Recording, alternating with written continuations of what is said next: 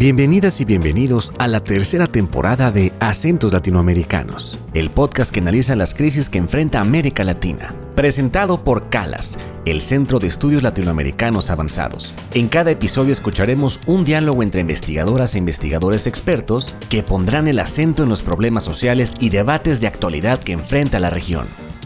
Hola, bienvenidas y bienvenidos una vez más al podcast de CALAS, Acentos Latinoamericanos. Este episodio se está grabando durante la plataforma para el diálogo Afros al Frente, experiencias de luchas en contextos de crisis del 14 al 16 de febrero de 2022 en la sede principal de CALAS en Guadalajara. Yo soy Nicolás Rey, investigador en la Universidad de Guadalajara y también de origen afro. Me considero afrodescendiente, o mejor dicho, afrontillano, mi abuelo era de la isla Guadalupe, colonizada por Francia. La plataforma Afros al Frente reúne a destacados representantes de organizaciones afrodescendientes de diferentes países de América Latina y el Caribe y académicos afros y no afros interesados en estudiar la situación de las culturas negras en las Américas desde una gran variedad de disciplinas, de la historia y antropología hasta la educación y los estudios culturales.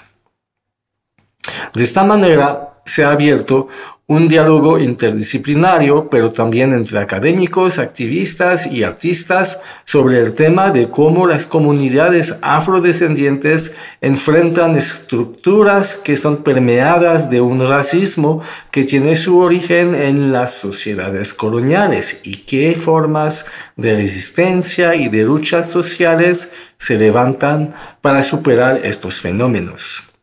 También nos proponemos crear conciencia y más visibilidad a las culturas negras que fueron desatendidas e ignoradas durante mucho tiempo, desde Argentina hasta aquí en México. Justamente por este motivo hemos invitado a este episodio del podcast a dos líderes de comunidades afrodescendientes de México y Colombia para que nos puedan compartir cómo valoran la situación de los afros en sus países, cuáles son los problemas y desafíos más graves y para que nos hablen del activismo afrodescendiente en América Latina. Para empezar, les quiero pedir que se presenten brevemente. Sí, yo soy Ramón Emilio Perea Lemos, soy el representante legal de una organización eh, en Colombia que se llama Corporación Afrocolombiana de Desarrollo Social y Cultural Carabantú y también hago parte del proceso de comunidades negras. Eh, pues básicamente lo que nosotros hacemos desde nuestra organización es contribuir con las diferentes acciones que adelantamos a acabar con el racismo. Yo soy Winner Metelus, presidente del Comité Ciudadano en defensa de los eh, naturalizados y afro-mexicanos. En la organización estamos eh, trabajando por respeto de derechos humanos de nuestros hermanos y afrodescendientes en nuestro país. Muchas gracias y bienvenidos Wilner y Ramón. Hablemos de la situación y de las demandas de las poblaciones afros en sus países. Wilner, ¿cómo lo ves aquí en México? En nuestro país hay muchas eh, demandas por parte de la comunidad afrodescendientes. Después de tanta lucha, apenas hace tres años, hubo una decisión por parte de los congresistas. Sí, ahora hay reconocimiento por parte de la comunidad afrodescendientes, pero todavía no hemos visto como una campaña por parte del Estado mexicano en qué sentido para apoyar a nuestros hermanos y tampoco hay programas eh, de difusión. Por ejemplo, yo puedo decir, el racismo, el racismo es institucional, porque todavía con el reconocimiento nuestros hermanos afrodescendientes no están participando como tal en los eh, programas eh, sociales que tiene el Estado mexicano. Y también lo que veo en dicha lucha es la solidaridad que hay por parte de muchos académicos. Por ejemplo, en este diálogo que tenemos eh, en esos días, es un buen momento para que haya acompañamiento eh, de nuestros hermanos eh, mexicanos con la lucha que están haciendo nuestros hermanos afrodescendientes porque es un aspecto de derechos humanos. Yo creo que es insuficiente eh, en la realidad. Falta de participación eh, de nuestros hermanos afrodescendientes en decisión eh, política en nuestro país. No somos eh, como mexicanos con representantes, por ejemplo, en el Congreso de la Unión hay solamente un diputado afrodescendiente y aparte no hay apoyo como tal en las comunidades con la política pública por parte del Estado eh, mexicano ah. frente a la situación que ellos están viviendo hoy en día. Quisiera agregar, Wilner, si me permites, que en 2020 pudimos contestar en el censo que se realizó, por ejemplo, en mi caso, que no soy afro-mexicano, pero pude tachar el rubro común donde aparecía afrodescendiente algo que no me está permitido en Francia, de donde soy originario, porque no existe esta opción. Em, creo que el hecho de poder contarse en un país, también como se dio en Ecuador, en Colombia, en otros países, yo digo, permite en un futuro, esperemos que sea un principio, una dinámica que luego se, se pueda dar, de este, precisamente desarrollar políticas a favor de la comunidad en general Em, en este sentido, voy a seguir con Ramón también, Ramón Perea, que nos hable de la situación en Colombia. Bueno, yo pienso que la situación de las poblaciones afrodescendientes en, en Colombia, digamos, en una situación que hoy todavía se vive el racismo estructural y eso lo podemos ver en los asuntos de el destierro, digamos, eh, las poblaciones afrodescendientes y las poblaciones indígenas hoy en nuestro país son las que eh, viven el mayor flagelo de, del desplazamiento. Pero frente a esas situaciones eh, es importante entender que frente al racismo y frente a todas esas estrategias, digamos, que utiliza el gobierno para mantener invisibilizado a estas comunidades, siempre desde, desde que nuestros ancestros salieron de las Áfricas, digamos, siempre han existido estrategias y desde ahí, desde las organizaciones, vienen estableciendo como estrategias para responder frente a ello y desde ahí las organizaciones hemos venido creando procesos organizativos que reivindican la apuesta de ser personas eh, afrodescendientes, ¿no? Tenemos que crear espacios permanentes que permitan una construcción crítica, entendiendo también que los espacios que se crean desde los movimientos sociales eh, son muy importantes, que sean dirigidos, pensados y construidos por la gente negra, pero también reconocemos que hay eh, intelectuales, digamos, orgánicos que se suman a esta causa y también personas que son conscientes de los procesos populares que necesitamos cambiar esas estructuras. Yo creo que la tarea que viene haciendo el movimiento hoy es reconocer las problemáticas que hay específicamente en Colombia. Sabemos que hoy para avanzar es necesario también reconocer esos otros derechos de otras mujeres que también eh, viven la vulneración, pero que también avanzan como en esa reivindicación de los derechos.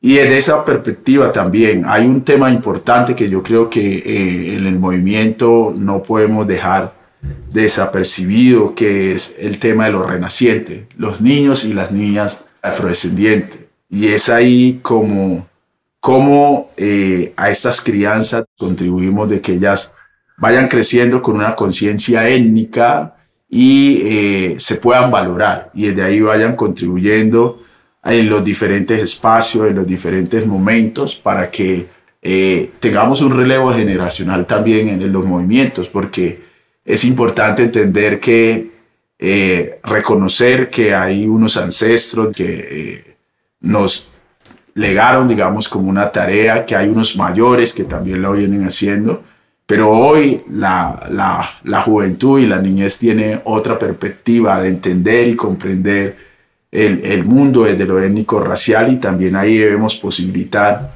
eh, perspectivas para que ellos contribuyan. Pero lo importante es que desde estos movimientos tienen una apuesta hoy, es decir, tienen unas alternativas y creo que hoy el movimiento avanza de eh, frente a estos temas de plantear unas alternativas, porque yo creo que el asunto no es quedarnos solamente en las problemáticas. Yo pienso que tenemos que avanzar y ahí es donde necesitamos eh, hacer uniones, reconociendo también las múltiples diferencias que hay, pero esas diferencias para contribuir y avanzar en los procesos.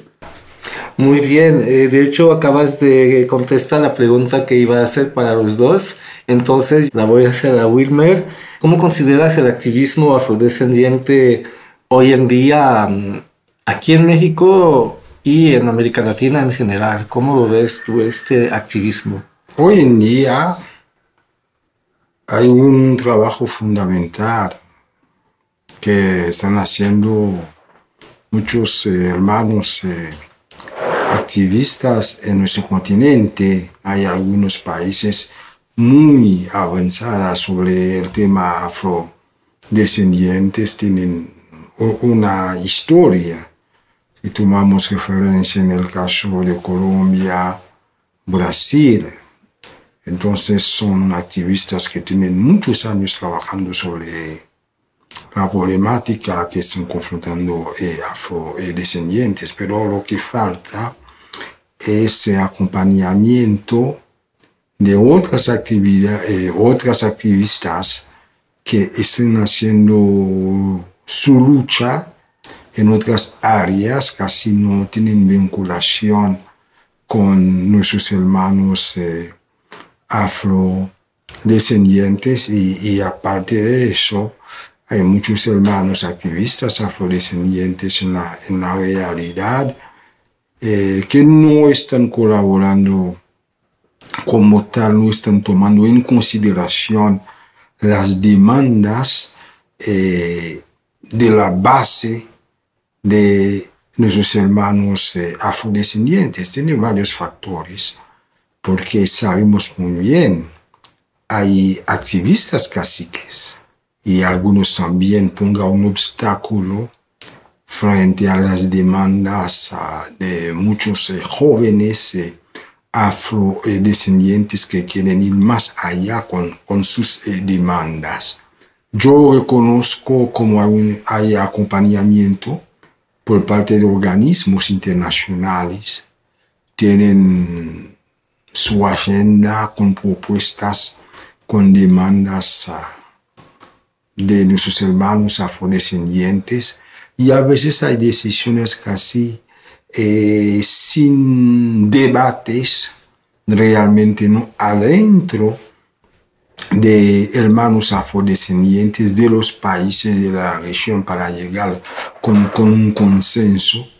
Entonces hay grupos eh, que están trabajando sobre el tema afrodescendientes a veces porque son de tendencias eh, ideología tampoco ellos están participando en las decisiones de organismos internacionales. Pero yo creo que es un, es un momento muy importante frente a la situación que están confrontando nuestros hermanos afrodescendientes. Yo creo que con la organización y también con los foros que están organizando eh, organizaciones eh, afrodescendientes y académicos, eso permitir que el movimiento afrodescendientes avanza y al futuro podemos tener una estabilidad realmente para nuestros hermanos afrodescendientes, pero necesita también compromiso por parte de los estados de la región. Muchas gracias, Wilmer. Vamos a un breve corte y regresamos a esta discusión sobre la situación y las luchas de los pueblos afrodescendientes en América Latina y el Caribe en un instante. Recuerda visitar nuestra página www.calas.lat diagonal publicaciones para encontrar los perfiles de los expertos de este episodio, así como bibliografía complementaria sobre el tema que exploramos hoy. Estamos de regreso en Acentos Latinoamericanos, donde hoy nos acompañan Ramón Perea y Wilmer Metelus, destacados activistas de los movimientos afrodescendientes de Colombia y México. Ahora, para terminar con esta entrevista, les tengo la pregunta del millón. El encuentro que hemos organizado, Afros al Frente, ¿qué significa para ustedes? Bueno, primero, pues yo creo, es un encuentro muy importante, muy importante porque una de las cosas que tiene que hacer, eh, y como lo decía la presentación que debemos hacer, los activistas, eh, debemos conversar con, con, los intelectuales y orgánicos y ir creando, digamos, alianzas de trabajo. Y yo creo que eh, en el encuentro hemos, hemos posibilitado eso, pero también que muchos hermanos de, distintas, de distintos países nos podamos encontrar. Primero para escucharnos qué estamos haciendo, cómo estamos trabajando, pero yo diría afros al frente, afros a la acción y afro, eh, eh, digamos, pensando en redes, digamos, redes que nos permitan ir solucionando como todas estas, estos, estas situaciones que estamos contando o que contamos en, en Afros al Frente.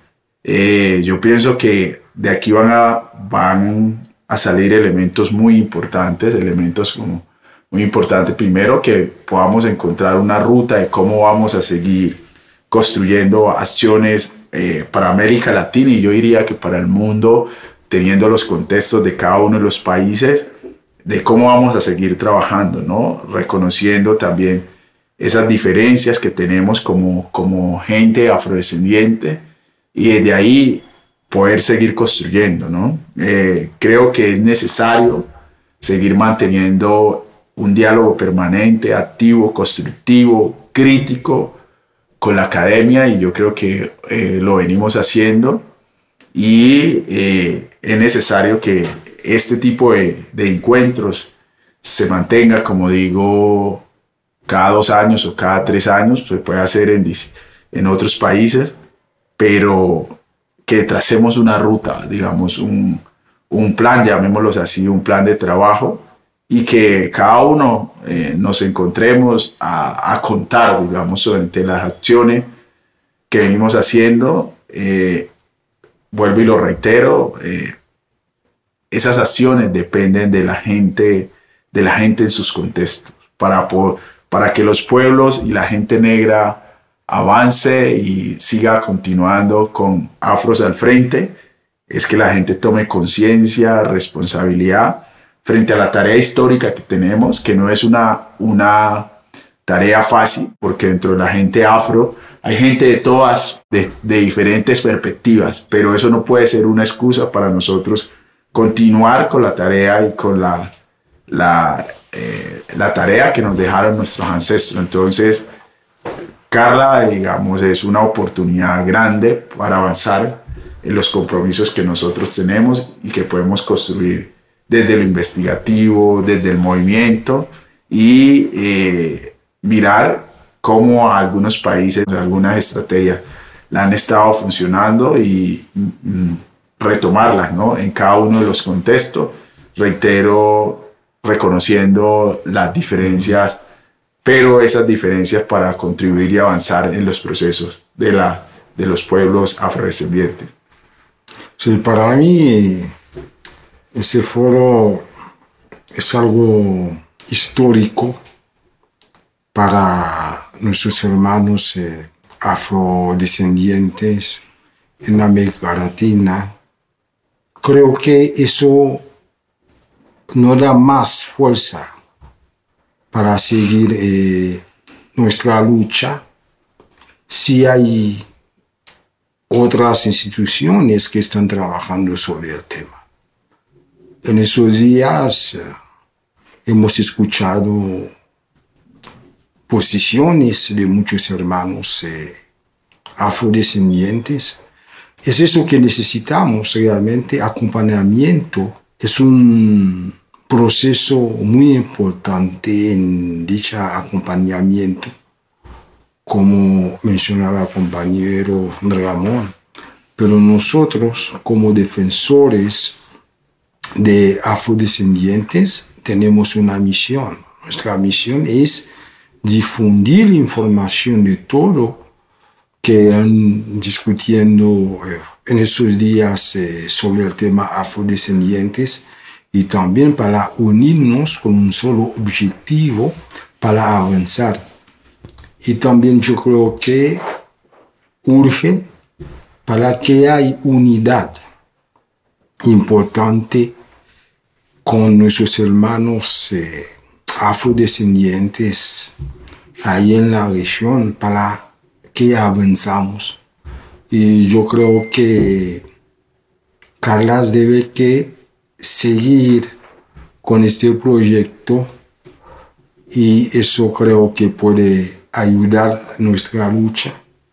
Y es muy importante para que haya difusión y por la relación que tiene Carlas con los jóvenes de dicha casa para crear un espacio también en dicha casa, en qué sentido, para concientizar a los jóvenes sobre el tema afrodescendientes y necesitamos tener también espacio, un trabajo de educación para promover el tema afrodescendientes en la región.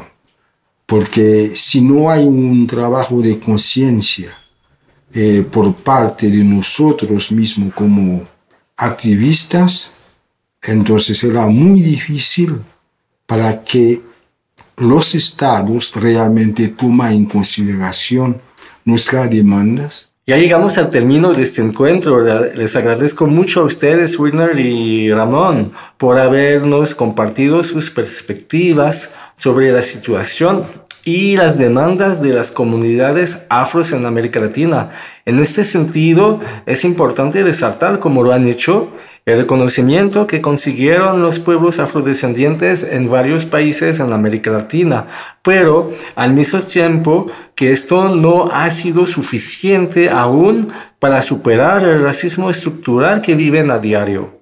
Queda entonces todavía mucho camino por recorrer, pero esperamos que estos espacios para el diálogo entre activistas, intelectuales y académicos que hemos abierto aquí aporten conciencia para futuros pasos que se pueden dar a partir de los afros al frente.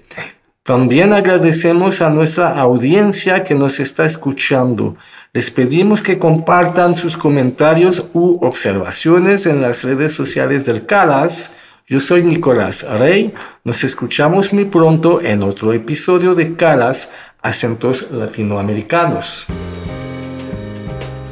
Calas, Acentos Latinoamericanos es una producción del Centro María Civil Amerian de Estudios Latinoamericanos Avanzados. Olvia Maisterra Sierra es nuestra productora general. La edición corre a cargo de Mitzi Pineda. La música y la postproducción de nuestros episodios pertenece a Carlos López y el diseño gráfico de este proyecto es de Ignacio Nájar.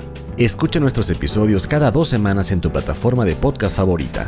No olvides visitar nuestra página www.calas.lat para acceder a contenido extra de este episodio y seguirnos en nuestras redes sociales. Nos puedes encontrar en Facebook, YouTube, Instagram y Twitter como arroba calascenter. Nos vemos muy pronto. Hasta la próxima.